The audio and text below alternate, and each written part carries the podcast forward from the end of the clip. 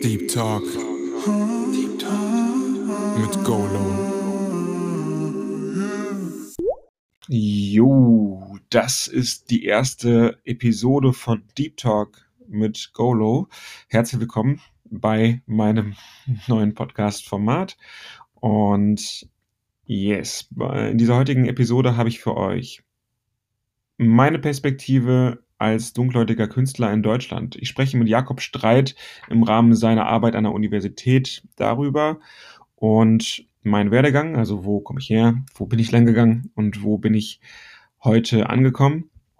Außerdem noch so ein paar Mindset-Sachen zwischendurch, die mir dabei geholfen haben, diesen durchaus langatmigen Weg als Künstler äh, bis hierhin zu bestreiten, immer noch Spaß zu haben und dabei noch eine ganze Menge über mich und mein Leben und das Leben generell zu lernen. Ich wünsche euch viel Spaß beim Podcast und los geht's. Ähm, ich freue mich, dass du dabei bist. Äh, magst du kurz dich ein bisschen vorstellen, ein bisschen erzählen, was du so machst, wo du hergekommen bist und was du, ja, was dich als Musiker auszeichnet? Was meinst du mit woher kommst du? Nein, Spaß. Ähm, also, äh, mein Name ist äh, Ngolo. Ich, äh, mein Künstlername ist Go Low. Und unter dem Namen Go Low mache ich jetzt schon seit ungefähr äh, zehn Jahren Musik, ähm, indem ich produziere, also Musik produziere oder auch äh, singe. Ich arbeite als Musikproduzent zurzeit. Es war ein langer Weg bis dahin. Es hat angefangen mit ähm, 14 Jahre im Kinderzimmer. Ähm, ich hatte Lust, irgendwie was Musikalisches, Musikalisches zu machen, weil ich auch schon im Chor war davor, aber ich hatte Lust, dann was eigenes Musikalisches zu machen und nicht nur mit dem Chor zusammen Musik zu machen. Ich wollte meine eigenen musikalischen Ideen, die irgendwie groß waren und die ich im Kopf hatte, ich wollte die umsetzen können und dann habe ich mir ein Programm runtergeladen aus dem Internet, eine Demo-Version von Fruity Loops von FL Studio und ähm, damit dann erstmal schlaflose Nächte verbracht. Morgens in der Schule versucht in der ersten Reihe zu sitzen und aufzupassen, weil ich wusste, ich bin auf jeden Fall todesmüde und vielleicht ist der Druck dann so groß, in der ersten Reihe zu sitzen, dass, ähm, dass die Lehrerin mich dann irgendwie böse anguckt, dass ich dann wach bleibe. Aber ich habe es nicht geschafft, sondern habe mich trotzdem irgendwie in, der, in den ersten Stunden so ein bisschen auf den Tisch gelegt. Ja, ich habe die Nächte irgendwie durchgemacht mit Produzieren weil mich das so fasziniert hat, was für Möglichkeiten offen waren. Also diese ganzen Radiosongs, diese ganzen Songs aus Amerika, diese RB-Welle aus den 2000ern, ähm, diese ganze Rap-Welle aus den 2000ern und 90ern. Und ich dachte mir, okay, ich will das auch machen. Wie macht Drake seine Beats? Und dann habe ich irgendwie Drake-Beats nachgebaut und Bushido-Beats nachgebaut. Und Freunde kamen zu mir und meinten, hey Golo, du kannst doch bestimmt nicht diesen Beat nachbauen. Und ich habe gesagt, ja klar kann ich das. Und dann habe ich diesen Beat nachgebaut. Und so so ging das quasi über, die, über diese Begeisterung ähm, des Musikproduzierens immer, immer weiter. Also ich weiß nicht genau warum, aber nachts kam meine Mutter, als ich 15 war oder sowas, in mein Kinderzimmer und meinte, Ngolo, äh, du hast morgen Schule, du musst schlafen gehen. und ich habe gesagt, ich habe sie so ein bisschen angeschnauzt. Also sie kam irgendwie nachts um vier oder was. Ich habe sie so ein bisschen nicht angeschnauzt, aber ich habe halt so ein bisschen gereizt reagiert und gesagt, Mama, das ist wichtig für meine Zukunft, was ich jetzt gerade mache. Ich konnte nicht wissen, dass ich jetzt gerade so an dem Stand bin, in dem ich jetzt gerade bin. Und fast forward, also nach einer Banderfahrung, ich war lange in einer ähm, Crossover-Rockband der Frontsänger, habe immer gesungen, habe immer verschiedene Instrumente gespielt, mir verschiedene Instrumente beigebracht. Das einzige Instrument, was mir ein Lehrer irgendwie so nahe gebracht hat, war Trompete, aber Gitarre, Klavier, Bass, ähm, Produzieren habe ich mir irgendwie alles selber angeeignet mit YouTube-Tutorials. Und ähm, ja, und dann, als sich die Band aufgelöst hat und ich dachte, okay, was mache ich jetzt, ging das mit der Musik automatisch weiter. Und jetzt bin ich an dem Punkt, ähm, in dem ich mit Sony ATV, mit dem Verlag zusammenarbeite. Ich bin in der Kunstwerkstatt irgendwie fest im Team das ist das Label von Semi Deluxe und ich bin oft da in Hamburg und arbeite mit, arbeite mit den Leuten zusammen. Ich ähm, arbeite mir so den Weg in die Industrie rein und mein, mein Platz ist sozusagen da irgendwie schon, schon immer gewesen. Voll gut, ich habe direkt voll viel Fragen. nice. ähm, ich frage mal an, mit, also jetzt, jetzt gehe ich noch mal ein bisschen zurück. Äh, du hast einen Chor erwähnt. Was, ähm, was war das für ein Chor? Also das war ja dann, wenn ich dich richtig verstanden habe, deine ersten musikalischen Berührungen. Du hast dann mit 14 dieses Programm entdeckt, aber hast gesagt, du hast vorhin im Chor gesungen. Dann schätze ich mal, dass das so das erste war, ne? Meine Mutter hat schon gesehen, dass ich ähm, musikalischen Talent habe und wollte das fördern irgendwie und hat mich dann mit sechs Jahren in einen Knabenchor gesteckt. Dieser Knabenchor, das ist die Wuppertaler Chorende in Wuppertal.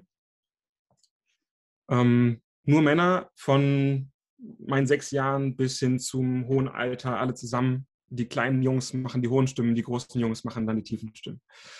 Und ähm, genau, ich war da, glaube ich, sieben Jahre oder sowas und habe mich da auch immer gut bewährt. Also ich habe mir fiel es leicht, die Melodien auswendig zu lernen, war da irgendwie immer eine starke Stimme. Ähm, habe coole Chorfreizeiten mitgemacht und hatte einen coolen, mein erster Lehrer in der, oder mein erster, wie nennt man das, Chorleiter, Herr Meier, ähm, war ein sehr cooler Typ, der hat mich, der hat auch gesehen, in mir was gesehen und hat mich dann auch ab und zu zur Seite genommen, hat mir eine Stimmgabel geschenkt, die habe ich noch. Ähm, er hat mir ähm, die, er also hat mir gezeigt, wie ich in eine Trompete reinpuste. Und Jahre später habe ich dann wirklich gelernt, Trompete zu spielen. Ähm, und ja, also wir haben ziemlich viel Klassik gesungen. Brahms, ähm, äh, äh Bach, Mozart, Beethoven, Grieg, ähm, noch ganz viele andere klassische Komponisten und Komponistinnen. Und ich bin in der Klassik aufgewachsen. Also das merke ich immer wieder bei den Produktionen von mir, dass die, dass die Kadenzen der Akkorde ähm, einen klassischen Touch haben. Crazy. Und im, ja. Und, ähm, nach sieben Jahren bin ich dann rausgeflogen. Rausgeflogen? ja, so ein bisschen rausgeflogen. Ähm, nach sieben Jahren, also ich, ich kam oft zu spät und das hat dem neuen Chorleiter nicht gefallen. Ähm, das hat mir selber jetzt auch nicht gefallen, aber irgendwie hatte ich so ein, so ein komisches Mindset-Ding, ähm, was ich heute nicht mehr habe. Heute komme ich pünktlich, aber früher bin ich sehr oft zu spät gekommen. Und ähm, der hat mich, also dann hat er mich öfter angeschnauzt und sowas und gesagt, nee, das geht nicht so weiter, ich will, dass du aus dem Chor rausfliegst, egal wie gut du bist. So. Und ich weiß nicht, ob er was persönlich gegen mich hatte oder ähm, ob es irgendwie andere Gründe waren, aber ich glaube, dieses zu spät kommen war einfach bei ihm so ein straightes ähm, No-Go und dann bin ich mit 13 mehr oder weniger freiwillig oder rausgeflogen dann raus, weil mir hat die Stimmung zwischen mir und ihm auch nicht mehr gefallen. Ich hatte nicht das Gefühl, dass ich da noch viel mehr rausholen kann. Ich kam eh demnächst in den Stimmbruch und ich dachte mir, okay, dann, dann beende ich das jetzt hier mhm. und gehe meinen eigenen musikalischen Weg. Okay, also wenn ich dann habe ich dich richtig, dann hatte ich deine Mutter quasi in den Chor gesteckt. Sie hat dann dafür gesorgt, dass du äh, da anfängst. Genau. Also meine Mutter hat ähm, selber auch sich immer wieder in der Musik versucht, aber jetzt war, war, also wir hatten zwar ein Klavier zu Hause stehen von ihrem damaligen Ex-Freund ähm, und sie hat auch ein, zwei Stücke geschrieben, die ich dann, ähm, die ich immer noch hier irgendwo liegen habe und transkribiert habe und wo ich immer noch was draus machen möchte. Ähm, was war das für Musik? Also was waren das für Stücke? Also so ein, ein, nee, so, das waren Klavierstücke, ähm, Melodien mit Harmonien und ich kann nicht genau sagen, was so die Einflüsse waren, weil es klingt halt nicht ganz nur europäisch, es klingt halt.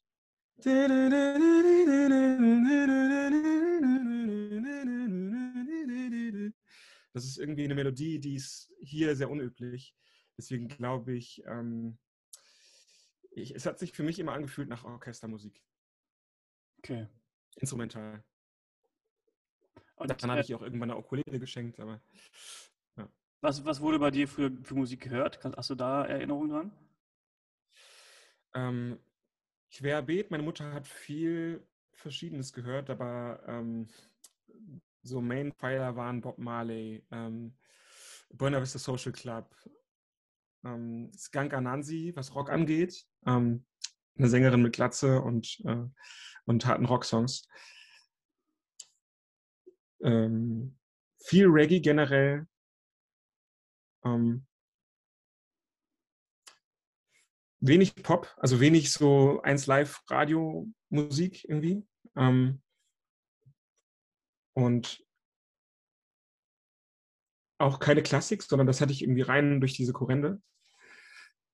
Sondern ja, irgendwie diese, was heißt das, wie soll ich das nennen? Irgendwie so, ja, diese, diese fast exotische Schiene, die aber sehr stark akzeptiert ist hier in Europa. Also dieses Vista Social Club Album ist ja, das kennen ja fast alle Leute ab, ab, ab 30, 40. Ich weiß nicht, kennst du das? Ja klar, ja, ja, das hat ja wirklich ja. hier zu Hause diese eine Platte da. Sonntag ja, genau. Morgenmucke. ja, genau. okay, ah, krass. Und dann war aber deine, würdest du sagen, deine musikalische Sozialisierung erstmal klassischer Herkunft durch, das, durch den Chor. Also du hast das zu Hause diese Musik gehört, aber durch den Chor dann sehr viel Klassik erfahren. Genau, durch den Chor sehr viel Klassik, zu Hause diese Musik und dann durch mich selber, weil ich halt selber super viel gesucht habe, mir super viel illegal runtergeladen habe durch irgendwie so Leimseiten oder irgendwas. Ähm, äh, oder von Freunden bekommen habe oder so. Da ist, bin ich sehr stark auf diesem RB und Hip-Hop-Film aus, aus Amerika hängen geblieben. Also einer so meiner Lieblingsartists, Shimmer Van Drake, äh, Tayo Cruz, ähm, äh, Mario, Neo, ähm, also diese Neo-Soul-Szene. Äh, Eminem kam dazu. Timbaland ist ein ganz großes Producer-Vorbild von mir. Ähm, äh, Pharrell Williams, und das sind irgendwie bis heute so meine, meine Idole. Kannst du dich an einen, an einen Song oder an einen Künstler erinnern, der dich so krass gepackt hat, wo du das erste Mal so gemerkt hast, dass den, den feiere ich, den Song, da spüre ich voll viel, den, den muss ich auf jeden Fall rauf und runter hören? Ja, da gibt es so einen ähm, Song von, ich glaube, Tyler Cruz, Can't Help But Wait. Can't Help But Wait. Cause you are what you really are. Baby girl, you are my star. Ähm, das ist so ein, ich weiß nicht, wenn man das hört, das ist vielleicht so ein bisschen Old City Production. Old City, die hat mal so einen Hit und da ist so ein Synthesizer drin, der klingt sehr ähnlich wie dieser Song aus Can't Help But Wait. Das ist so ein Song, wenn ich den heute höre, dann kriege ich heftige Flashbacks und das ist ein Song, der mich durch viele Trauerphasen so begleitet hat, auch wenn der Song nicht textlich, lyrisch traurig ist, sondern einfach irgendwie musikalisch in mir das ausgelöst hat. Successful bei Drake. Ähm, es gibt so ein, ja, dieses, dieses Shock Value Album von Timbaland. Ähm, The Way I Are. Ähm, um, und welche noch? Wie alt warst du da ungefähr, als du die äh, entdeckt hast? Ich glaube, 13 Jahre, 12 Jahre so in dem Dreh. Hm. Daraus kam dann quasi, ich will das auch können und ich muss das auch nachmachen. Eigentlich schon. Also es klang, weil die Drake, die Drake Beats sind ja heute noch nicht äh, kompliziert, sondern eigentlich ziemlich easy. Ähm, und ich dachte damals, wenn der das kann, dann kann ich das auch. Ähm, und äh, dann habe ich. Hä? Was? Gute Einstellung mit 13. Ja. Voll gut. Also. Gut. Ich glaube, dass viele daran so voll nicht scheitern, aber so, also bei mir ist es voll die Hemmschwelle, dass ich mir denke, okay, das ist ein großer Name, ich kann das auf keinen Fall. So. Ich, ich weiß nicht, also ich hatte damals schon nie so großen Respekt vor großen Namen. Ich hatte immer das Gefühl, und auch heute, wenn ich mit Leuten zusammenarbeite, die irgendwie ziemlich fame sind, habe ich nicht das Gefühl, ich habe äh, so eine große Persönlichkeit von mir, sondern ich versuche immer den Menschen zu sehen. Und da, ähm, oder die, die Einfachheit oder das, das das, was nicht so überirdisch wirkt. Und ähm, bei den Beats habe ich das halt auch gemerkt. Das sind drei, vier Spuren und es kann doch nicht so schwer sein. So dachte ich, so dachte ich mir das. Und ähm, ich glaube, ich lag ziemlich richtig damit. Also die, die Zeit, die ich jetzt in der Industrie verbracht habe und das Wissen, was ich mir jetzt angeeignet habe ähm, und dass ich merke, dass so ein großer Name sich letztendlich aus einfach einer Masse an Katalog plus eine Menge von ähm, Werbemaßnahmen zusammensetzt, ähm, macht diese, diese, diese größeren Persönlichkeiten, holt die so ein bisschen auf den Boden wieder runter. Und dann fühlt es sich für mich auch, oder für, weiß ich nicht, für ihn, der sich dann dieses Interview auch anschaut oder durchliest, ähm, auch einfach da diesen, diesen Respekt und diesen Respekt nicht zur Angst werden zu lassen, diesen Respekt vielleicht noch zu behalten, aber diese, diese, ja, die, das nicht zu groß zu denken und dann zu, sich zu denken, okay, das ist halt auch nur ein Mensch. Ähm, die haben das auch mit ihren Mitteln gemacht und jeder kocht irgendwie nur mit Wasser. Und zur gleichen Zeit, ich glaube, da gab es auch schon sowas wie Fruity Loops Produzenten wie äh, Lex Luger ähm, und so, wo ich mir Tutorials im Internet angeschaut habe und gemerkt habe, das klingt alles fett, was sie machen, ist aber gar nicht so kompliziert. Mhm. Ja. Also mir war es immer wichtig, ähm, dass ich, also ich wollte immer Dinge, auch komplizierte Dinge immer sehr gerne verstehen und ähm, mir auch Sachen selber aneignen. Und ich glaube, das ist auch so ein, so ein Mindset-Ding, was mich dann auch sehr leicht dahin gebracht hat, dass ich dann die Hemmschwelle nicht so groß habe, mich an Dingen zu probieren. Zum Beispiel Batiken. Äh, ich habe gestern, vorgestern das erste Mal gebartigt. Und es war so, äh, das sieht halt cool aus, wie die das machen im Internet. Das sieht mega wack aus, wie ich das mache, aber ich bin froh, dass ich diesen ersten Schritt gemacht habe und jetzt geht es weiter und es wird vielleicht besser aussehen. Mhm. Ja. Ja, nice. Also ich, auf dieses ganze Writing und, und, und Verlagsding wollte ich später noch kommen, aber jetzt trotzdem die Frage, ist das denn, war das ein bewusster Prozess bei dir? Also dieses äh, bewusst, also hast du bewusst festgestellt, okay, der Name, mit dem ich jetzt zusammenarbeite, der ist groß, aber das macht für mich jetzt nichts und hast du dich bewusst quasi darauf eingestellt? Oder hast du das irgendwie später festgestellt, dass es dich gar nicht beeindruckt hat? Ähm, jetzt heutzutage mit den Leuten, mit denen ich arbeite, meinst du? Ja. Ähm, ja, also ich, ich, ich merke, das ist einfach ein besseres Mindset für die Zusammenarbeit. Wenn ich die ganze Zeit im Studio mit jemandem bin, den ich krass anhimmel und ich bin mega der Fanboy, dann fühlt sich der Künstler oder die Künstlerin auch komisch, weil die Künstlerin oder die, der Künstler oder die Künstlerin, die sitzen, das sind für sich, die sehen sich ja auch nur als Menschen sozusagen. Die haben zwar irgendwie Dinge erreicht und sind stolz darauf, haben vielleicht auch ein riesen Ego und so, aber, ähm, ähm, aber ich, ich merke das selber, wenn jetzt jemand irgendwie zu krass Fanboy-mäßig ist, dann dann versuche ich, also dann kann ich nicht auf einer menschlichen Ebene mit der Person connecten. Und mir ist es halt wichtig, immer diesen, äh, diese, diese menschliche Ebene zu haben. Ähm, und deswegen kommen auch bei mir mittlerweile gar nicht so Fanboy-Gefühle hoch. Klar, im ersten Moment, wow, ich kenne diese Person nur aus dem medialen Kontext, nur aus dem, wie sie mir repräsentiert wird oder wie sie sich mir zeigen will oder der Außenwelt zeigen will. Ähm, aber da steckt halt noch viel mehr hinter. So. Und das sind dann meistens die Dinge, die mich interessieren, weil jeder Mensch hat irgendwie seine psychischen Sachen, die ihn blockieren, äh, seine, seine Fehler oder sein, sein Leid im Leben. Und, ähm, und wenn ich mit Menschen interagiere, dann habe ich das Bedürfnis, auch diese Menschen wie etwas Kompliziertes verstehen zu wollen. Und das kann ich halt nicht, wenn ich die ganze Zeit denke, äh, boah, das ist eine krasse Persönlichkeit, ich will gar nicht mehr sehen als dieses Bild, was mir die ganze Zeit gezeigt wird. So, ich will halt dahinter gucken. Mhm. Also quasi ähnlich wie mit den, mit den Drake-Beats oder mit den komplizierten Beats, die dann, dass du denkst, das, ja, okay. So irgendwie äh, ähnlich, ja. Ähm, und dann hast du, okay, du hast die Musik, also du hast dann die ersten Songs, die dich quasi gepackt haben, entdeckt. Dann hast du jetzt eben gesagt, du hast Trompete so ein bisschen gelernt auch und den Rest auf In der, hm. genau. Ich war auf einem Gymnasium nach der Grundschule und da habe ich dann ab der achten Klasse, ich bin dann ab der achten Klasse auf eine andere Schule gegangen, auf eine Waldorfschule. Aber auf diesem, also als ich dann von der achten Klasse runtergegangen bin, habe ich dann mit meinem alten Musiklehrer aus, der, aus dem Gymnasium nochmal connected und der hat mich gefragt, ob ich nicht in diesen Bläserchor reinkommen wollen würde, weil ich habe zu damaligen Zeit noch keine Trompete gespielt, aber er meinte, Golo, du bist doch so musikalisch, du kriegst das so bestimmt hin. Mm, und dann habe ich einmal in der Woche, bin ich dann zu dieser Gruppe gekommen und habe dann da versucht mitzuspielen, Noten versucht zu lernen.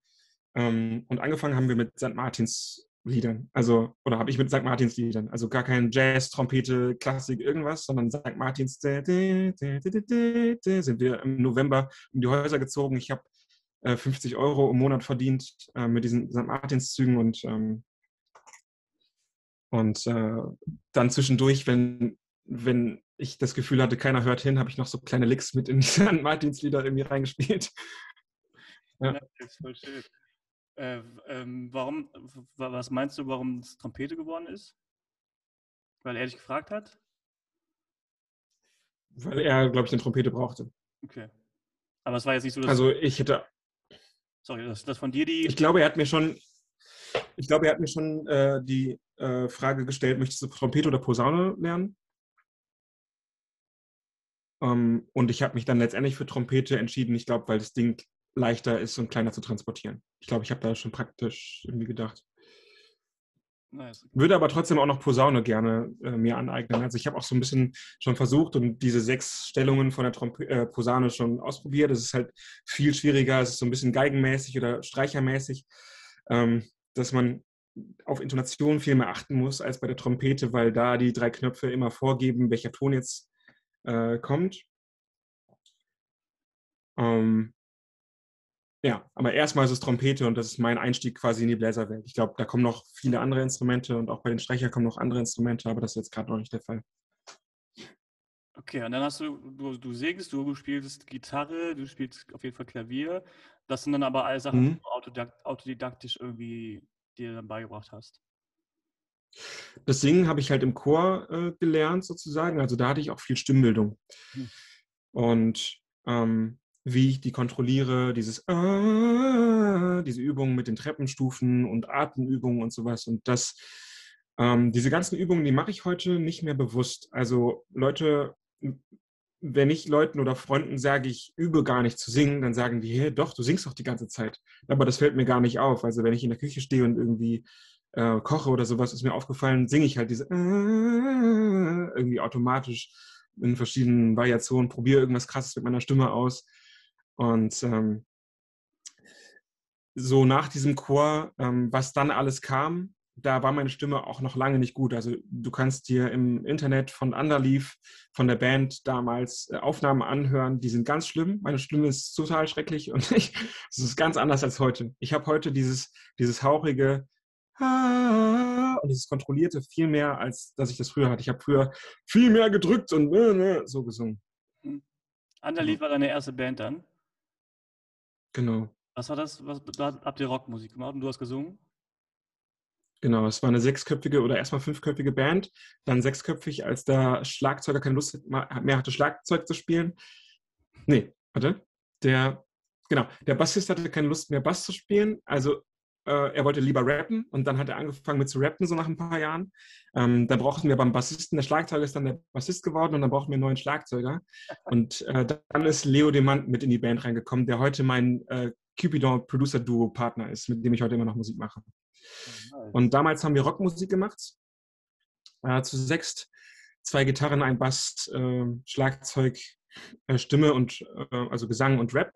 Da gibt es auch so ein paar Aufnahmen. Ich hatte noch so lange Dreads damals, äh, bis zu den Schultern.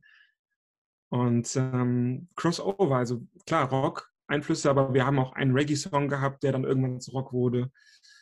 Und ähm, es sind auch, ich glaube, es ist sogar auch ein Song bei, wo meine Mutter den Text geschrieben hat, wo ich immer gesagt habe, ich will diesen Text in meiner Band haben, damit wir da mal was probieren, weil wir immer Schwierigkeiten, äh, Schwierigkeiten hatten, Texte zu schreiben. Ähm, auch wenn der äh, Jakob, der Rapper, eigentlich ziemlich gut darin war, englische Texte zu schreiben, war ich nie so der Texter. Und deswegen war es ganz gut, dass der Bassist damals und dann der Rapper irgendwie die Texte geschrieben hat und ich dann quasi nur performt habe und dann so der Frontman der Band war. Und wie kam es, also du hast ja gesagt, du hast mit 13, 14 eher angefangen, also deine ersten musikalischen eigenen Kreationen waren ja Beats, oder du hast dich damit beschäftigt. Wie kam es mhm. dazu, dass du Rockmusik gemacht hast? Also oder Crossover? Mhm ich war auf, in Wuppertal gibt es so eine Wiese, das ist die Hart, da ist es ist ziemlich groß und da treffen sich im Sommer, wenn es halt schön ist, sehr viele Leute zum Grillen, zum Chillen, irgendwie so. Und da habe ich auch ziemlich viel Zeit verbracht, so mit 12, 13 bis 16.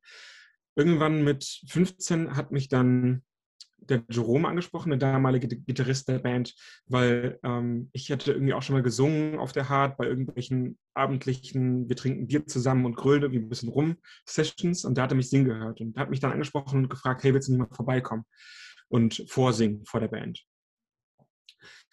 Ähm, damals, glaube ich, war es mir noch ziemlich egal, was für eine Musikrichtung gemacht, die gemacht haben. Äh, Hauptsache, mit denen habe ich irgendwie cool connected. Und ich hatte, also mir war, glaube ich, wichtig, neue Freunde zu, zu finden, weil ich irgendwie so ein, so ein äh, soziophober äh, Außenseiter war, der seine Soziophobie so ein bisschen ähm, durch seine Persönlichkeit ausgeglichen hat. Ähm, und dann, als ich dann in der Band war, ich war auch nicht der einzige Sänger, der irgendwie vorgesungen hat, dann hat es irgendwie mit denen auch funktioniert, gematcht. Die Jungs waren cool, die haben mir gut gefallen, die waren nicht prollig, die waren nett, ähm, die waren aber auch irgendwie chillig drauf und mir sehr ähnlich und ich hatte ein gutes Verhältnis zu dem Jerome, mit dem ich dann auch Jahre später zusammen in eine WG äh, gezogen bin in Bonn. Ähm, und so kam es dazu, dass wir Rock gemacht haben. Also es war jetzt gar nicht eine bewusste Entscheidung. Ich glaube, durch meinen musikalischen Background und das, was mir meine Mutter alles vorgespielt hat, war es auch gar nicht so abwegig, jetzt in Rock zu gehen. Also das war mir schon bekannt. Das war mir schon, ähm, das hat schon ein positives Gefühl in mir ausgelöst, anstatt irgendwie so eine Achtung, das ist ein neues Musikgenre. Mhm. Hast du denn dann, kann, ja. hast du denn dann den Crossover also durch deinen durch deinen Hip-Hop oder RB-Einfluss den Crossover reingebracht oder warst du dann eher auch into Rock dann, als du Musik geschrieben hast für die Band? Ähm, um das noch zu sagen, ich glaube, also Skunk Anansi ist halt eine Frau, die dunkelhäutig ist, also meine Hautfarbe, ähm, mit einer Glatze, die Rock macht. Und das kommt halt so selten vor, das habe ich halt in der Form super selten gesehen. Und ich glaube, vielleicht ist das auch so ein bisschen Einfluss gewesen, warum ich mich dann halt auch in der Rolle des Rocksängers gesehen habe, weil die meisten, also ich habe hm, nie nach, oder ich würde nicht sagen, ich habe nach dunkelhäutigen Identifikationsfiguren gesucht, ähm, aber ich glaube schon, dass es unterbewusst eine Rolle gespielt hat. Mhm. Und ähm, Genau. Und die Frage von dir, sag nochmal. Ja, jetzt stehe ich erstmal eine andere Frage. Ich versuche die Dinge zu merken. Hast du denn aber, würdest du sagen, du ja. hast ja bewusst gesagt, du machst jetzt Rockmusik, damit dir dieses Klischee äh, nicht zugeschrieben wird? Also, dass du quasi so ein bisschen rausbrichst aus, diesem, aus dieser Zuschreibung? Hm, ich mochte rausstechen auf jeden Fall immer gerne. Hm, oder halt nicht rausstechen im Sinne von hier, hier bin ich, sondern ich mochte es immer gerne, ähm, Leute zu verwirren und, äh, und ihnen was zu geben, was sie so noch nicht kennen. Also was so ein bisschen Gewohnheiten durchbricht. Und ich glaube schon, dass so ein, ein Sänger mit schulterlangen Dreads, äh, dunkelhäutig, der Rock macht mit fünf äh, weißen Jungs aus der Oberschicht, dass das irgendwie schon, schon ein Breaker ist. Aber ähm, ich habe nie deswegen ein Feedback bekommen, ach, du bist ja dunkelhäutig, äh, du machst Rockmusik, das ist irgendwie komisch, sondern das war trotzdem irgendwie immer ein, ein, Gefühl von, das passt so gut, das muss so sein. Okay, also du hast es nicht direkt gespiegelt bekommen, dass es irgendwie raussticht, sondern es war einfach kein Thema. Genau. Okay. Okay, genau. Und die Frage war eben noch, ob du, ob, ob, ob du dann in die Band ob du eher den ah, okay. Einfluss gebracht hast oder ob du eher dann den, den Hip-Hop oder RB, also diesen Crossover-Vibe gebracht hast? Ich glaube letzteres. Ich glaube, ich habe ziemlich viel von diesem RB, äh, diesen Hip-Hop-Vibe mit reingebracht. Wir haben ähm, spätestens mit Leo auch viele Hip-Hop-Beats gespielt, aber ich war schon derjenige, der dann ähm, auch mit den parallelen Erfahrungen von Beats programmieren und Beats arrangen, der dann auch die Band arranged hat, also die Stücke mit arranged hat. Also Texte kamen halt immer von Jakob, äh, Musik kam oftmals in der Improvisation und ich war dann derjenige, der da aufgeräumt hat und gesagt hat, komm, wir machen jetzt den Part dahin, machen jetzt das dahin, das funktioniert so nicht, äh, lass uns das nochmal überdenken, äh, gib mir mal die Gitarre, ich spiele das mal, spiele das mal so. Ähm, oder kannst du das so spielen? Und ähm, dieser Rock-Einfluss, den habe ich, glaube ich, schon auf jeden Fall sehr stark mit Hip-Hop ähm, äh, angereichert. Ja. Okay, cool. Wie lange gab es die Band dann? Die Band gab es von 2009 bis 2013. Nee, 2000, doch, so 2009 bis 2000. Nee, wir waren viel länger. Warte mal. 15 bis. Doch, 19. Doch, krass. Ungefähr vier Jahre. Ähm, und die hat sich dann aufgelöst, als ein Freund gestorben ist im Urlaub. Mhm. Ähm, der ist ähm, mit seiner Freundin damals wandern gewesen und der hat einen ganz bösen Wanderuhr, äh, die haben eine Abkürzung genommen und das war eine doofe Idee und dann ist er dann Berg 25 Meter runtergestürzt und war dann halt irgendwie tot. Ähm, und wir in unserer Band hatten Schwierigkeiten danach so als Band zusammen weiter zu funktionieren, weil A, er auch so ein Typ war, der die ganze Zeit dafür gesorgt hat, dass die Band sich trifft und zusammen bleibt. Und ähm, weil die ganzen Gespräche eigentlich dann sich sehr stark darum gedreht haben, wie wir uns jetzt sehen oder wie wir uns eigentlich fühlen, dass wir zwar motiviert sind und auch zu Leo zu Liebe weitermachen wollen, ähm, aber dann der Vibe auch eher so war, dass wir uns eher unterhalten haben über die guten alten Zeiten und über die gute Zeit mit Leo und ähm, froh waren, dass wir uns noch hatten und Musik gar nicht mehr so im Vordergrund stand. Okay, er war Mitglied war, war, oder, oder Freund der Band? Er war Mitglied der Band, also er war einer der zwei Gitarristen. Okay, okay. Und hast du parallel dann dazu schon andere Projekte gehabt zu der Band dann, also von früher? Mhm. Ähm, ich wurde von zum Beispiel Chris Topper, mit dem arbeite ich heute noch, ähm, angefragt, ob ich nicht in der Band von ihm, damals Reggae Band, ich glaube, was, womit habe ich angefangen? Mit, mit Keyboard, glaube ich. Ich glaube, die brauchten einen Keyboarder in der Band. so, diese Offbeat-Keyboard-Sachen. Und dann habe ich ähm, ein paar Mal vorgespielt und dann war ich irgendwie mit in der Band und dann habe ich auch noch Trompete mit reingebracht und dann war mir das zu langweilig, weil ich brauchte irgendwie noch mehr als ein billiges Keyboard und Trompete zwischendurch. Ich brauchte noch mehr, was ich spielen kann. Und dann habe ich noch Conga mit immer eingepackt und darauf noch gespielt, weil ich auch dachte, der Sound ist dann ein bisschen geiler, wenn man das noch mit reinpackt. Habe also in Reggae-Bands gespielt, dann habe ich noch ein Solo-Projekt parallel angefangen ähm, mit 16. Da gibt es auch im Internet so mein erstes Solo-Konzertvideo, äh, auch noch mit langen Dreads, wo ich ganz stolz mein Golo Beats äh, T-Shirt hinten hängen habe, was ich irgendwie am Tag davor gemacht habe. Ähm, und ich glaube, äh, eine Woche zuvor oder drei Tage zuvor war ich auf einem Festival. Da habe ich mir, die Narbe habe ich heute noch, da habe ich mir den Finger äh, so eingeschnitten. Also konnte ich nur mit vier Fingern mein erstes Gitarrenkonzert spielen. es, hat, aber es hat irgendwie funktioniert. Und seitdem mache ich quasi ein Solo-Projekt. Also mit meiner Stimme, mit meinen Songs. Und ähm, habe das dann aber auch immer mehr einfließen lassen. Es hat lange gedauert, bis ich Beats und Stimme zusammengepackt habe. Aber das ist hat sich quasi entwickelt hin zu dem Golo-Projekt, womit ich heute für andere produziere und heute Musik für mich mache. Hm. Okay. Äh, also du hast. Und dann Aushilfe Trompeter in irgendwelchen anderen äh, Bands zwischendurch oder so, aber äh, da nichts Langfristiges. Und was kannst du, äh, was ist dann zwischen, also sagen wir mal mit 19 bis ist, hat sich die Band aufgelöst bis heute? ist ja noch relativ viel passiert. Du machst ja mit, mit Horst, glaube ich, noch viel. Du bist, hast eben gesagt, du bist mhm. in der Kunstwerkstatt. Kannst du das irgendwie kurz einmal noch abreißen oder einfach auch, auch ausführlich so ein bisschen ähm, erzählen? Mhm. Ja, genau, das ist auch noch, Cupidon ist natürlich auch noch ein Riesenpart. Ähm, genau, also 2017, oder wo fange ich an? Ich glaube 2000,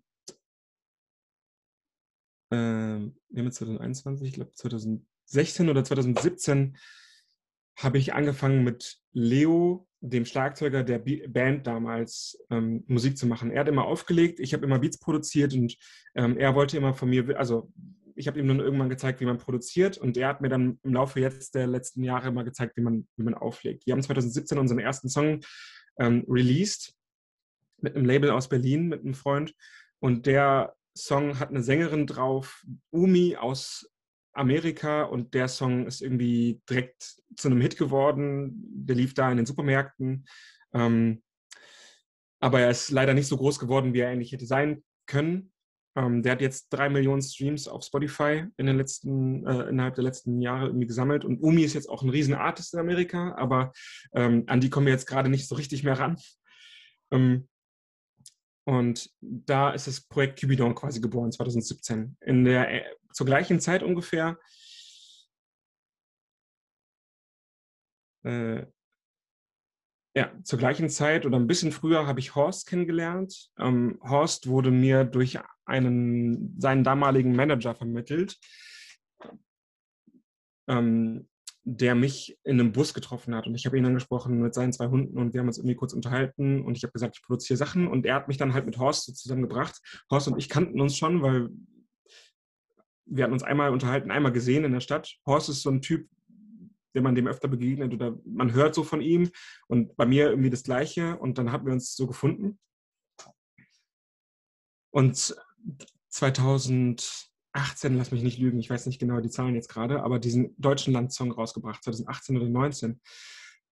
Ähm, wir leben in einem deutschen Land, wir leben in einem deutschen Land, wo ich die Hook singe und wo ich den Beat produziert habe. Damals produziert in meinem äh, WG-Zimmer in Bonn unter dem Hochbett, wo man so sich so, weil es halt nicht so hoch war, irgendwie so hinstellen musste und Horst musste irgendwie so rappen. Ähm, aber das war cool, weil Horst ist eh ein sehr aktiver Typ, äh, macht krasse Sachen und Unternehmer durch und durch, also schon immer früher gewesen und heute noch mehr und ähm, hat damals gesorgt dafür, dass der Song von Sammy Deluxe gehört wurde. Sammy kam in, nach Wuppertal in die Hip-Hop University. Das, also die Universität Wuppertal hat ähm, einen coolen Dozenten, der Hip-Hop versucht zu akademisieren oder halt so ein bisschen mehr in die akademische Welt zu holen, anstatt es einfach nur ähm, Industriegebiet sein zu lassen. Ähm, und da wurden drei Leute dann ausgewählt, die, die dann vorsprechen oder vorsingen konnten bei Sammy. Ich hatte dem Tag keine Zeit, als er Horst eingeladen hat. Ich musste irgendwie arbeiten. Ähm, aber Horst wurde eingeladen, äh, Phil, der Protagonist, wurde eingeladen, eine befreundete Band von uns, wo dann hinterher Horst und äh, der Pianist von der Band zusammengearbeitet haben, sehr lange und auch zusammen gewohnt haben. Ähm, und noch eine andere Band. Genau, und dann ist Horst immer wieder in die Kunstwerkstatt gefahren und hat da mit den Leuten da zusammengearbeitet und mich dann auch öfter mitgenommen. Und so habe ich die Leute kennengelernt. Ich war ziemlich schüchtern am Anfang, ich habe irgendwie wenig gesagt und auch heute verhalte ich mich nicht anders. Also wenn ich jetzt in einen Ort reinkomme und ich kenne die Leute nicht, dann sage ich nicht, hey, ich bin Polo und ich mache irgendwie den krassen Scheiß, sondern ähm, ich höre erstmal irgendwie ganz viel zu und was es so für Leute sind und versuche mich so reinzufühlen und dann lasse ich so ein bisschen was aus mir selber heraus. Ähm, und so lief das jetzt auch die letzten Jahre. Also am Anfang war ich halt auch mit dabei, aber jetzt erst so in den letzten Jahren kam es dazu, dass ich ähm, immer stärker involviert wurde in der Kunstwerkstatt. Ähm, ich habe äh, mit an Sammys äh, Alben gearbeitet, nicht als Produzent, sondern eher als Instrumentalist. Also ich habe Sachen eingesungen und Trompete eingespielt bei dem letzten Hochkulturalbum mit dem Management von Sammy ähm, mache ich jetzt gerade so ein Produktionsduo und wir haben jetzt 30, also wir haben jetzt einen Haufen von Beats äh, gemacht, die wir jetzt in der Industrie so ein bisschen verstreuen und gucken, dass wir uns aufstellen.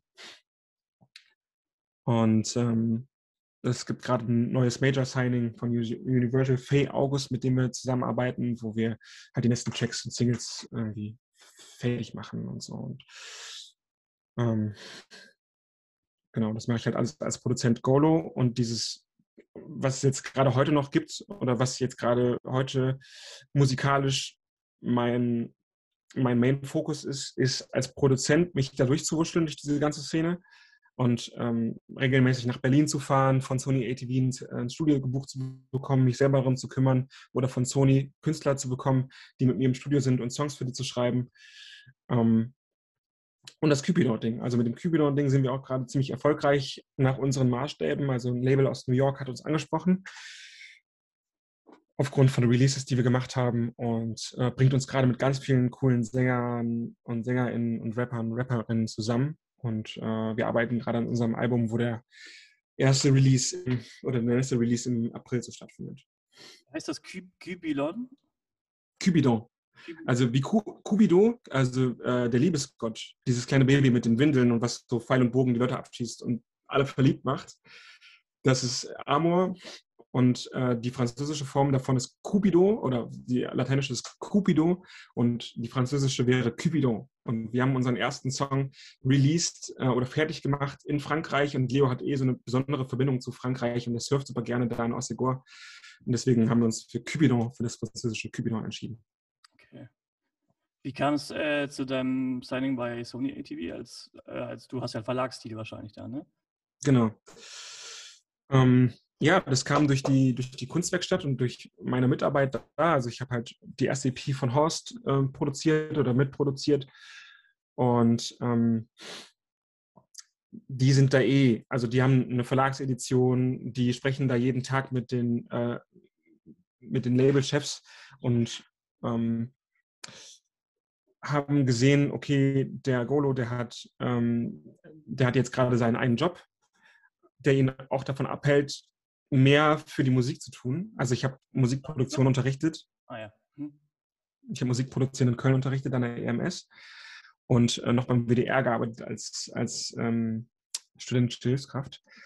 Und ich glaube, das war, das Signing war auch, okay, wir können halt profitieren von ihm durch die Produktion, die er halt macht für uns oder für die Künstler von uns. Und er profitiert von uns, indem wir ihm halt einen Vorschuss geben und er nicht mehr abhängig davon ist von seinen Jobs aktuell.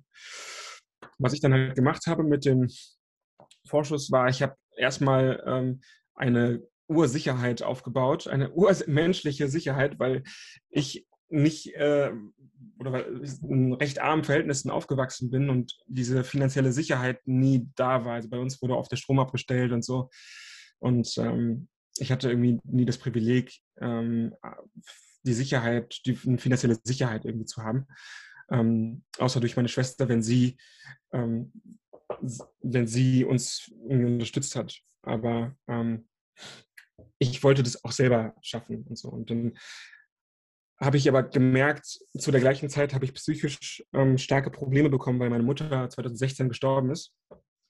Und äh, ähm, ja, das nicht ganz so leicht war. Also alles, was so psychisch eh schon in mir geschlummert hat, was mich blockiert hat und was, was, was schwierig sich angefühlt hat, war dann nochmal so hundertmal stärker ähm, nach ihrem Tod. Und da auch diese Unsicherheit und dieses Urvertrauen, was generell, und dann muss ich mir halt die nächsten Jahre erstmal das aufbauen und dieses, dieses Polster durch dieses Sony ATV Signing hat mir auf jeden Fall dabei geholfen, so, eine, so, so mal kurz aufatmen zu können und mich dann darauf zu besinnen, was eigentlich für mich wichtig ist, anstatt den nächsten Job hinterher zu rennen und den nächsten Geld hinterher zu rennen, um meine Miete zu bezahlen. Und was ich dann eigentlich gemacht habe, ist, ich habe mich dann darauf konzentriert, mit Künstlern zusammenzuarbeiten und äh, weiter Songs zu machen und mich dann weiter durchzuwurschteln, aber gleichzeitig auch noch ähm, dieses Polster weiter aufzubauen, weil ich gemerkt habe, wie wichtig mir das eigentlich ist und immer gewesen ist, das zu haben. Ähm, und habe dann eigentlich nur die Ruhe gehabt durch den Vorschuss, aber habe dann trotzdem für Geld weiter produziert, weil das dann damals schon zu dem Stand mir die Leute Geld dafür gegeben haben, dass ich für die produziert habe. Und ähm, ja, und das ist quasi immer noch der Film, den ich fahre. Krass. Aber also, turns out very nice soweit. Also hat sich ja alles schön entwickelt. Ich finde es vor allem interessant, wenn du sagst, du bist in ärmlicheren Verhältnissen aufgewachsen, dass du dann aber trotzdem, also man könnte ja jetzt sagen, okay, dann mache ich irgendwie meinen Abschluss und ich studiere, damit ich irgendwie viel Geld verdiene. Aber wenn man mit 14 mhm. so viel Mucke macht und dann mit 17, 18 ja schon das sehr, also schon betreibt, ist es ja nicht, also sieht ja jetzt in erster Linie nicht danach aus, dass du damit immer viel Geld verdienen wirst. Und finde es aber interessant, dass du es trotzdem gemacht hast. Also, dass du nicht gesagt hast. Die Gesellschaft erzählt Voll.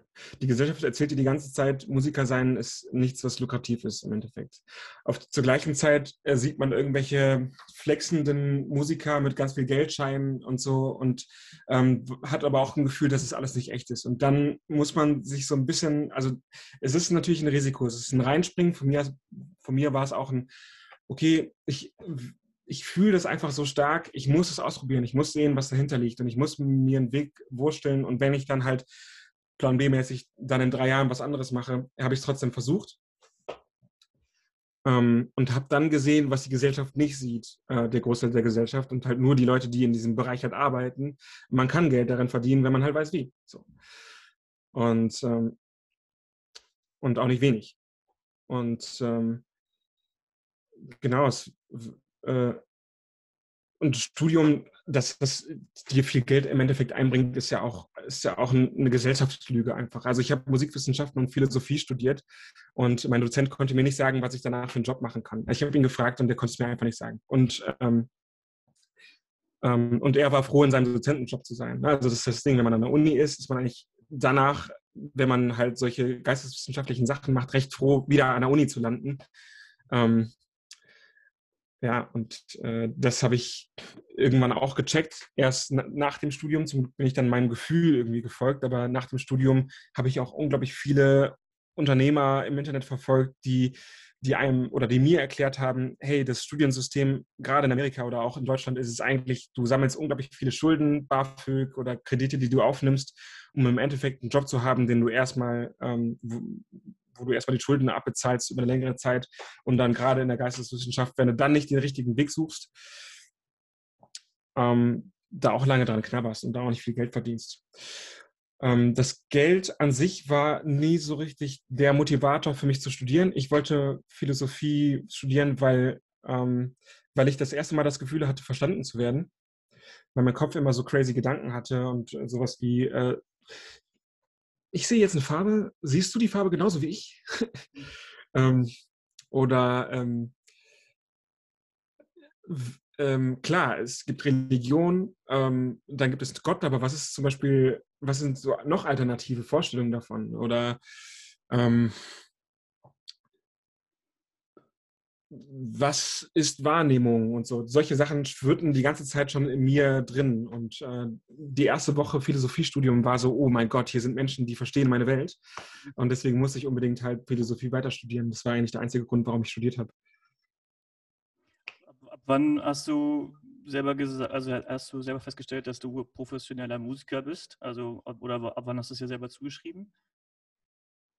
Oder gab es das gar nicht? Ich nee, gar nicht. Also das, ich, heute sehe ich mich nicht mal als Musiker.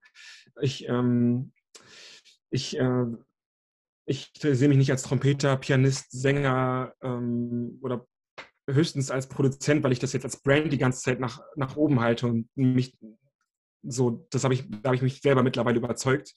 Ähm, aber für mich ist es eigentlich eher, ich mag Klangformen und ähm, in welcher Form jetzt, also mit welchem Instrument jetzt auch immer und mit welchen Mitteln auch immer. Also ob es jetzt ein Programm ist, was ich benutze oder ob es jetzt ein Instrument ist, was ich benutze, ist egal.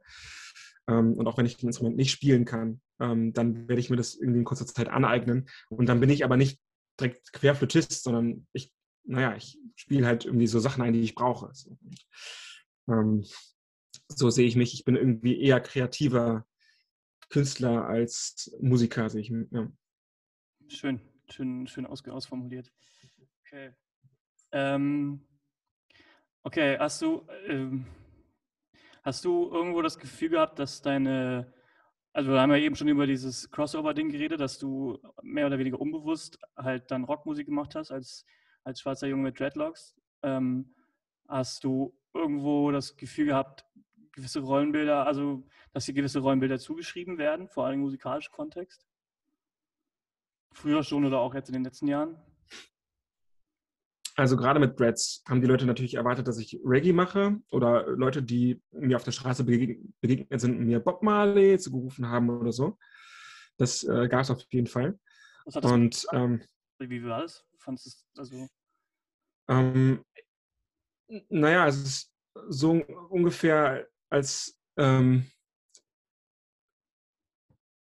äh, als würde man als Frau die ganze Zeit auf ihre Brüste reduziert werden. Mhm. Ähm, ich ich habe, also ich, ich, äh, ich habe natürlich ein Selbstbild und da gehört auch ein, ähm, durch meine Mutter und dadurch, dass sie viel Bob Marley gehört hat, auch ähm, sowas mit da rein, dass ich das mag, die Musik, aber ich bin jetzt nicht dann dadurch direkt Bob Marley. Ich habe es immer als ziemlich nervig empfunden und als so kurzsichtig. Also gerade als jemand, der gerne hinter die Sachen schaut, bin ich die ganze Zeit mit Leuten konfrontiert, die die ganze Zeit nur vor die Sachen schauen wollen und mich dann halt anhand meines Äußerlichen ähm, äh, benennen, bewerten wollen und, und ähm, ja, und vielleicht auch gar nicht so ein bisschen das Interesse haben, weiterzugehen, sondern das denen reicht so. Und ähm, wenn ich jetzt von den Leuten spreche, habe ich die ganze Zeit einen dunkelhäutigen Mann sogar im Kopf, der mir in der Straße begegnet ist und mir die ganze Zeit Bob Marley hinterhergerufen hat.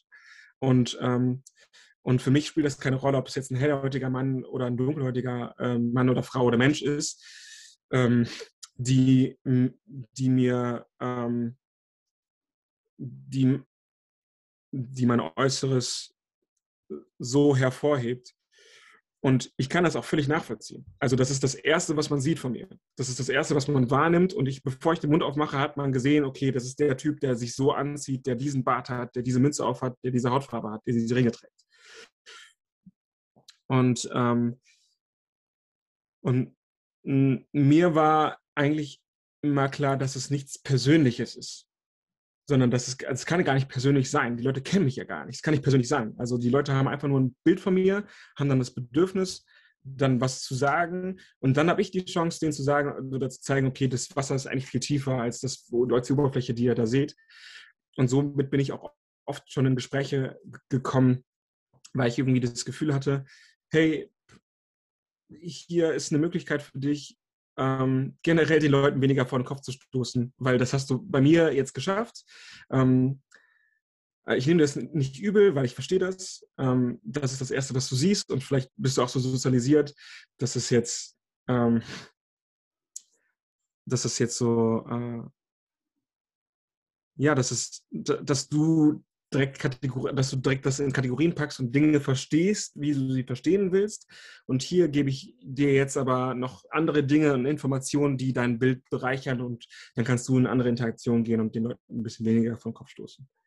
Das heißt also, in der Praxis sprichst du dann den oder diejenige, die dich, die dir Bob Marley hinterherrufen, dann an, sagst, ey, ähm, ich weiß, du siehst das, also sprichst sie dann drauf an, machst, machst sie darauf aufmerksam. Ähm, wenn es sich lohnt. Also bei diesem Typen war irgendwie klar, der hatte irgendwie auch einen Knacks und wenn ich mich mit dem unterhalte, dann, dann dauert das Gespräch sehr lange und ich bin halt ein Typ, der eigentlich da noch solchen Leuten mit Knacks gerne zuhört ähm, und auch länger und die, das ist so eine Falle, in die ich immer wieder tappe und in die Falle wollte ich da nicht tappen. Ähm, ich, er war nicht eine Person, zu der ich dann gegangen bin, aber ich habe sicherlich Leute gehabt, zu denen ich dann gegangen bin äh, und dann mit denen drüber gesprochen habe und auch so ein so Mitschüler in meiner Schule, die mich dann aus Spaß Drecksneger genannt haben. Mit denen habe ich dann auch versucht, ein Gespräch zu führen. Äh, von wegen, hey, äh, ähm, das, das fühlt sich nicht gut an, was du da mit mir machst gerade. Ähm, wie du mich, wie du mich nennst. Ich möchte nicht, dass das irgendwie weiter passiert. Und dann habe ich das Gefühl gehabt, ja, die checken das, die checken auch, dass ich halt nicht nur mein, meine, meine Hülle bin. Ähm, aber die wollten mich trotzdem einfach aufziehen, weil Kinder garstig sind. Hm. ja. Aber du hast die, wenn du dann das Gespräch gesucht hast, das durchaus als produktiv oder äh, konstruktiv aufgenommen, auch die Reaktion von den Leuten. So, die waren, du hast jetzt, also es klang jetzt gerade eher so, dass die Leute es dann verstanden haben und eingesehen haben und ähm, ja, voll. Mhm. Voll. Also mir war es auch wichtig, also mir ist es auch immer wichtig, ähm, das nicht in irgendeiner aggressiven Art und Weise rüberzubringen, weil ich weiß, wenn ich aggressiv auf die Menschen reagiere oder wenn ich mich verletzt fühle und dann irgendwie, weiß ich nicht, irgendein emotionales, impulsives Verhalten zeige, dass es dann erst recht unverständlich ist für die Menschen und dass sie dann ihre Kategorie bestätigt sehen. Also ich bin dann in dem Moment, äh, versuche ich dann der klare Kopf zu sein, der dann denen eloquenten Deutsch erklärt, vielleicht sogar im besseren Deutsch als sie selber, ähm, was es mit mir macht und ähm, dass äh, ich da überhaupt nichts für kann und ähm, ja, dass ich denen einfach irgendwie auf einer, auf einer Ebene begegne, wo die es verstehen müssen. Also und, sei, und selbst wenn es emotional ist, also wenn ich merke, und da bin ich, habe ich zum Glück genug emotionale Intelligenz, wenn ich dann checke, okay, die Person checkt es nicht mit logischen Argumenten, dann versuche ich da reinzubohren, wo es dem weh tut und versuche das dann da verständlich zu machen. Willst du, dass man dir da weh tut? Und dann checken die meistens auch. Erfordert dich, erfordert dich das Überwindung und Anstrengung oder, oder sagst du es eher so, nö, macht mit mir nichts? Ich glaube, es hat mir früher mehr Überwindung und Anstrengung gekostet, weil, ähm, weil, weil ich, glaube ich, auch niemanden hatte und auch keine Medien konsumiert habe, wo das irgendwie so richtig Thema ist, wo dunkelhäutige Menschen dann dafür eingestanden sind und gesagt haben, hey, hier, das ist nur meine Hülle, ähm, check mal, damit verletzt du mich und so. Ich musste irgendwie aus mir selber heraus mich selber ernst nehmen in meinen Gefühlen. Und das war etwas, was mir selber schwer gefallen ist, sehr lange, mich selber und meine Gefühle ernst zu nehmen und das dann auch zu äußern. Also sei es jetzt in so einer Interaktion wegen der Hautfarbe oder sei es jetzt generell mit Frauen oder mit meiner Mutter oder äh, mit anderen Menschen. Ähm, dass die erste Hürde, für mich die schwierigste Hürde ist, ja, schafft man es, seine eigenen Gefühle ernst zu nehmen und wahrzunehmen, dass man verletzt ist und das zu äußern. Egal, ob es jetzt halt um die Hautfarbe geht oder ob es jetzt darum geht, dass die Leute ins Zimmer kommen und die Schuhe nicht ausziehen oder ob es jetzt darum geht und so, weißt du? Ja. Toll. Aber da, also das heißt, es war, oder wann hast du dann das für dich festgestellt, dass du das ernst nehmen musst und dass dir das hilft? Ähm, das habe ich erst mit 2021 gemerkt, als ich, als ich gecheckt habe, ähm, dass ich schluck die ganze Zeit so viel runter. Ähm, das staut sich aber in mir an und das löst halt sehr viele Ressentiments mir selber gegenüber aus. Also wenn jemand, also es gibt niemanden, wenn ich erwachsen bin, dann gibt es halt einfach niemanden, der auf mich achtet, außer mir selber. Also klar kann die, können meine Eltern das übernehmen, aber ähm, wenn sie A gewillt sind und B, wenn sie mich als Menschen verstehen. Und das ist in den seltensten Fällen der Fall, dass die Eltern das Kind irgendwie zu hundertprozentig checken und die Gefühle checken und so. Deswegen ist einfach jeder Mensch für die eigenen Gefühle und sowas verantwortlich. Und das habe ich dann irgendwann gecheckt. Hat, da hat mich jemand drauf gebracht. Ähm, Gary Vee, ein, ein, ein Internetunternehmer, dessen Content ich viel konsumiere. Und äh, der hat mich auf den Du bist für dein Leben verantwortlich, du bist verantwortlich dafür, dass was passiert und du bist dafür verantwortlich, dass du ernst, du, du dich selber ernst nimmst und ja, alles, was in deinem Leben so schief läuft, ähm, der einzige Grund dafür bist du. Und ähm, das ist natürlich erstmal ein harter Schlag ins Gesicht, wenn man das nicht gewohnt ist und wenn man viel hat andere machen lassen oder wenn man nicht so sozialisiert wurde, dass ähm, man das, wie in meinem Fall, in meinem Fall hat meine Mutter auch sehr viel für sich irgendwie regeln lassen und war nicht so ganz selbstständig, habe ich das Gefühl gehabt. Und ähm, gerade mit so einem Vorbild ist es nicht so leicht, die Verantwortung zu lernen, für sich selber zu übernehmen. Aber ich habe gemerkt, ähm, wenn ich das nicht tue, dann ähm, stehe ich mir selber sehr hart im Weg und habe ich auch echt große Probleme. Mhm. Ja. Okay.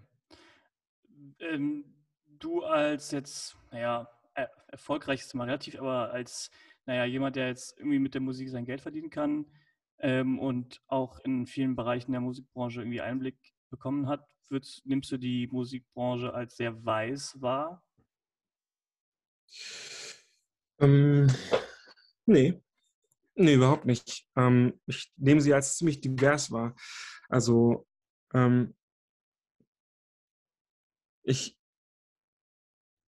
habe das Gefühl, dass gerade KünstlerInnen ähm, heutzutage auch sowieso sich sehr viel austauschen wollen und dann halt auch über den Tellerrand schauen und andere Kulturen kennenlernen wollen und dann auch mal Kollabos machen mit anderen mit anderen äh, Kulturangehörigen ähm, und POCs. Und ähm, ja, und ich weiß nicht, also wenn ich jetzt an die Musikszene denke, denke ich jetzt an äh, auch an meine Berliner Erfahrung und da sind einfach so viele unterschiedliche Menschen, so viele unterschiedliche Szenen aus so vielen unterschiedlichen Ländern, die dann da gestrandet sind und die aber da ziemlich coolen Shit machen und da auch von den Leuten, also das ist ja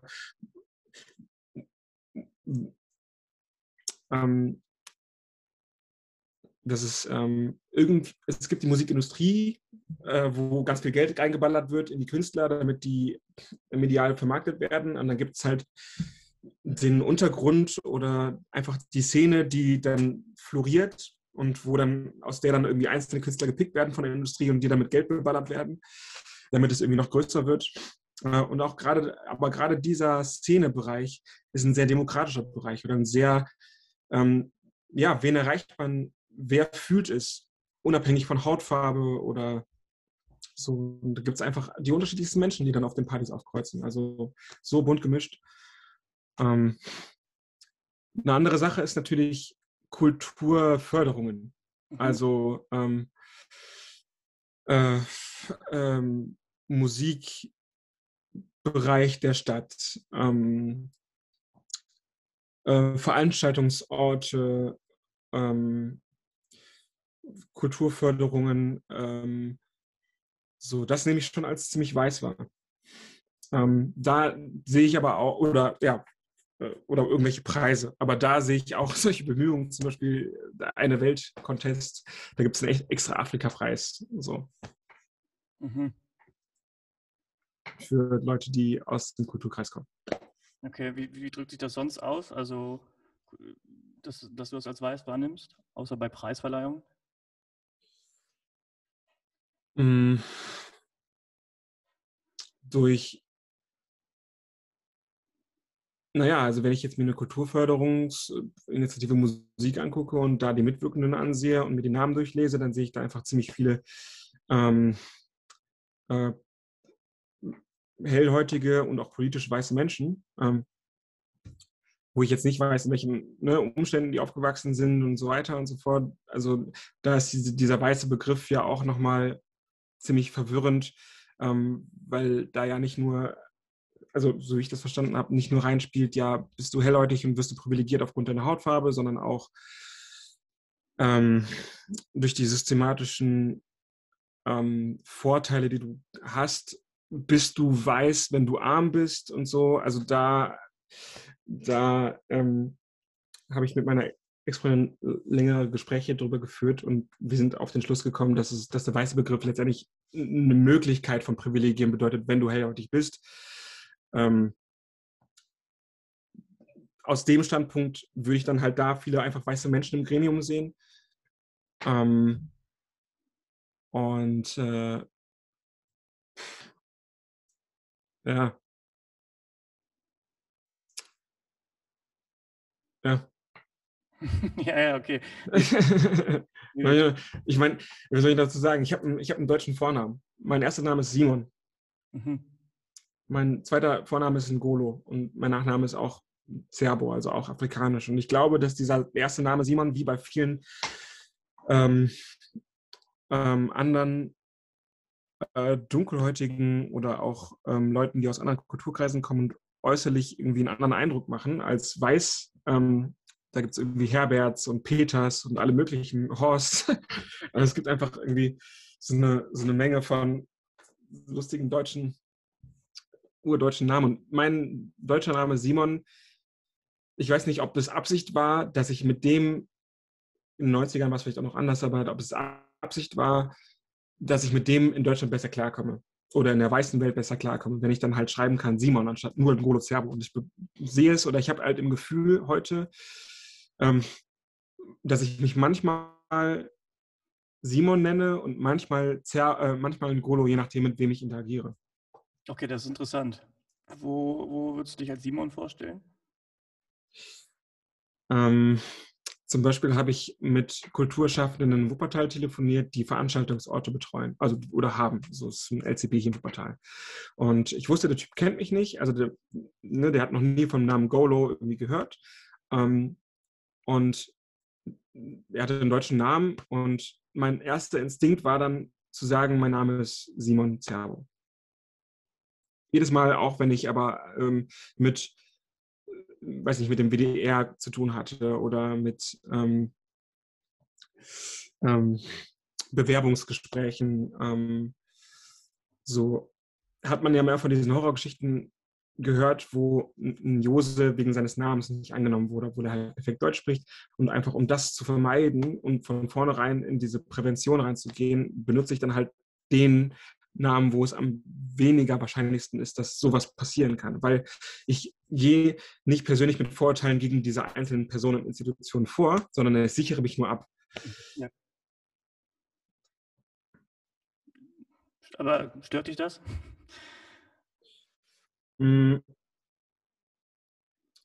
Stört mich persönlich eigentlich nicht. Also es ist genau das Gleiche, wie wenn ich in meine Vita schreibe, ich habe krasse Sachen gemacht, ich habe das und das studiert, ich habe, so kommt man einfach mit einem anderen, also irgendwie, es, es gehört, also es ist wie Klamotten, die ich trage. Simon ist der Name, den ich trage. Ähm, Erfolge sind die Dinge, die ich erzähle, die ich vor mir hertrage, die einen Eindruck vermitteln, ähm, mit welchen Menschen es man, man es jetzt gerade zu tun hat. Und ich bestimme, ich kann bestimmen auf jeden Fall, welches Bild vermittelt wird. Ich kann mir jetzt meinen Bart wachsen lassen und nicht mehr zum Friseur gehen. Ich kann mir jetzt andere Klamotten anziehen. Ich kann meine Haare nicht mehr schneiden. Ich kann versuchen, äh, mit einem Akzent zu reden. Ich selber bestimme, welchen Eindruck ich hinterlasse bei den Leuten und ich kann das steuern. Und ich bin mittlerweile auf dem Film und, und, und ich meine, wahrscheinlich schon immer gewesen und auch nicht der Einzige, der, der versucht,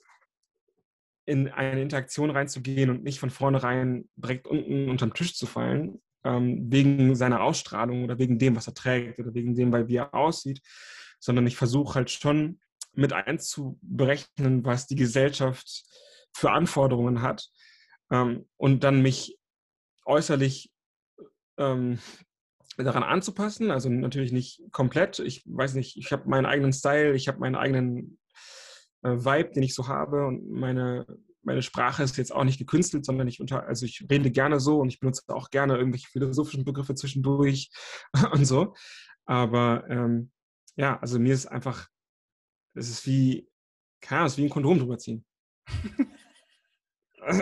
es ist halt so, besser man hat's, als man hat's nicht. Ich verstehe den Vergleich. Hätte ich jetzt nicht ja. aber checke ich. Ja. Safety first. Safety first. Genau. Okay.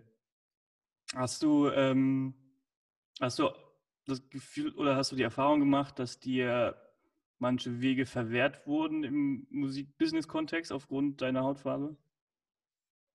Zum Glück nicht. Ähm, ich habe das Gefühl, Dunkelhäutige werden sowieso in der Musikwelt ziemlich positiv ähm, äh, mit positivem Rassismus konfrontiert. Also, hey, du bist schwarz, du hast Musik im Blut, ähm, hey, du kannst tanzen, ähm, ey, du kriegst die ganzen Girls. So, irgendwie. Mhm. Und ähm, ich habe immer darauf geachtet, dass das bei mir nicht der Fall ist. Also, dass die Leute nicht mich aufgrund meiner Hautfarbe wegen irgendwas kategorisieren und sagen, der Goda hat Musik im Blut. Dann, dann in dem Moment zeige ich denen fünf krasse Leute, die ich bewundere, die hellhäutig sind, die krass Musik machen können, viel besser als ich oder ähm, anders als ich. Ähm, damit dieses Argument schon mal aus der Welt geschafft ist, weil das halt einfach ein Bullshit-Argument. So. Oder Leute, die, hellhäutige Leute, die tanzen können, wie ich es nicht kann. So, das, damit das Argument auch schon mal raus ist. Ähm, und jetzt gerade ist viel Aufmerksamkeit auf der dunkel, auf dunkelhäutige Menschen wegen einfach dem, was passiert ist in der letzten Zeit und auch was das für ein Kulturaufruhr gegeben hat und wie viele Pios sich zu, Wort, zu, sich zu Wort gemeldet haben und wie viel Kulturarbeit einfach da passiert ist. Hm, das heißt, ich stehe jetzt durch meine Hautfarbe im Fokus, was ich gar nicht so beabsichtigt habe, sozusagen. Ähm, auch wenn es jetzt eher so ist, dass ähm, jemand wie du oder halt ähm, andere Leute, die sich da ähm, äh, mit auseinandersetzen und darüber mehr erfahren wollen, äh, wie das ist, mit der Hautfarbe die Erfahrung gemacht, zu machen im Land ähm, oder auf der Welt, äh, dass ja, ich dadurch das Gefühl habe, ähm, ich könnte jetzt mir einen Vorteil davon, also ich hätte jetzt einen Vorteil, ich könnte jetzt reingehen und sagen, ähm, oder ja, oder ich habe eher das Gefühl, dass ganz viele Leute jetzt eher dunkelhäutigen wohlwollend gegenüber eingestellt sind. Deswegen, weil sie jetzt checken, oh Scheiße, wir haben vielleicht was falsch gemacht, wir müssen jetzt mal ein bisschen mehr darauf achten, die zu integrieren. Ähm, so ein bisschen Frauenquotenmäßig. Findest du das blöd? Ähm, naja, es hat aber wieder nichts mit mir zu tun. Ähm, es hat es, es hat quasi wieder es verschafft mir in dem Fall jetzt einen Vorteil ähm, aufgrund ähm, meines Äußeren genauso wie ein weißes Privileg. Äh, ist natürlich noch nicht genau dasselbe, aber ich habe jetzt quasi ein, ein Privileg, was ich jetzt genießen kann und ausschöpfen kann, wenn ich das wollen würde. Ich möchte aber, also mit, gerade mit der Arbeit, die ich mache und ich, ich, Qualität steht einfach bei mir im Vordergrund und alles andere kommt danach. Und Qualität und Service steht im Vordergrund. Und wenn ich jetzt mit Leuten im Studio bin, dann möchte ich einfach einen guten Job machen, egal ob ich jetzt dunkelhäutig bin oder hellhäutig bin. Ähm, und ähm, ja, einfach denen das Gefühl zu äh, geben, den Leuten, mit denen ich arbeite, das ist der Produzent, mit dem es Sinn macht, zu arbeiten, weil bei dem bekomme ich den Sound, den ich haben möchte, bei dem bekomme ich das Verständnis, das Einfühlungsvermögen, mit dem kann ich ähm, Deep Talk über Sachen sprechen, weil Songs schreiben ja immer irgendwie ein Sehensstriptease ist. Ähm, oh, je nachdem, welche Songart man schreibt, ob man jetzt einen Komödianten-Song schreibt oder halt einen Deepen Songtext schreibt. Und bei diesen Deepen Songtexten ist es halt immer ein Seelenstriptease, jemanden, dem man vertrauen kann. Und das hat halt nichts, das, ähm, das finde ich nicht, ähm, das finde ich nicht blöd, dass ich da jetzt ein Privileg genieße heutzutage. Ähm, ich, ich nehme es so hin. Ich kann ja nichts dagegen machen. Mhm. Ich kann meinen Job weiter durchziehen. Ja. Ich kann ne, die Qualität und den Service weiterbringen, den ich halt bringe. Ähm, und alles, was dazukommt, kann ich ja nicht beeinflussen. Also stell dir vor, plötzlich, oder allein, dass ich in Deutschland lebe, ist ja auch ein Riesenprivileg. So. Ähm, da kann ich ja jetzt auch nichts für, aber damit muss ich leben. Mhm. Also im Prinzip verändert sich die mediale Aufmerksamkeit, aber für dich verändert sich nicht viel, weil du deine Arbeit machst und. Genau. Ja, okay. Gibt es was, was du dir von vor allem weiß natürlich weißen Kollegen und Kolleginnen wünscht? Oder was du, was du so, ja, was du gerne ändern würdest oder was du ansprechen würdest? Das Gleiche, was ich mir eigentlich von jedem Menschen fühle, einfach äh, äh, äh wünsche, ist Einfühlungsvermögen. Also wenn ich wenn ich als ähm, dunkelhäutige Person oder als Frau oder als ähm, jemand mit Behinderung oder als ähm, jemand, der eine finanziell schlecht aufgewachsen ist oder jemand, der gut aufgewachsen ist in einem finanziellen guten Haushalt, der hat ja auch Probleme weil, wegen, wegen des finanziellen guten Haushalts, weil die so, ganz eigene Geschichten. Ähm, einfach, dass, also jeder, dass jedes Individuum mit Einfühlungsvermögen betrachtet wird und dass den Leuten zugehört wird. Egal ob mir jetzt oder jemand anderem. Das ist das Einzige, was ich mir wünsche von weißen Personen. Aber auch gleichzeitig von jeder Person, ob sie jetzt weiß ist oder nicht. Ja, ja, voll. Ja, ja ich habe ich hab sehr viel gefragt und ich habe die meisten Fragen, glaube ich, also gestellt und beantwortet bekommen. Noch ein paar Sachen, okay. wenn du möchtest, wäre jetzt auf jeden Fall noch So, die Folge ist vorbei. Schreibt mir gerne überall, wo ihr mir schreiben könnt. Ich würde gern äh, dazu lernen. Schreibt mir gerne euer Feedback, was ihr mitgenommen habt. Ähm, und wir sehen uns beim nächsten Mal. Bye bye.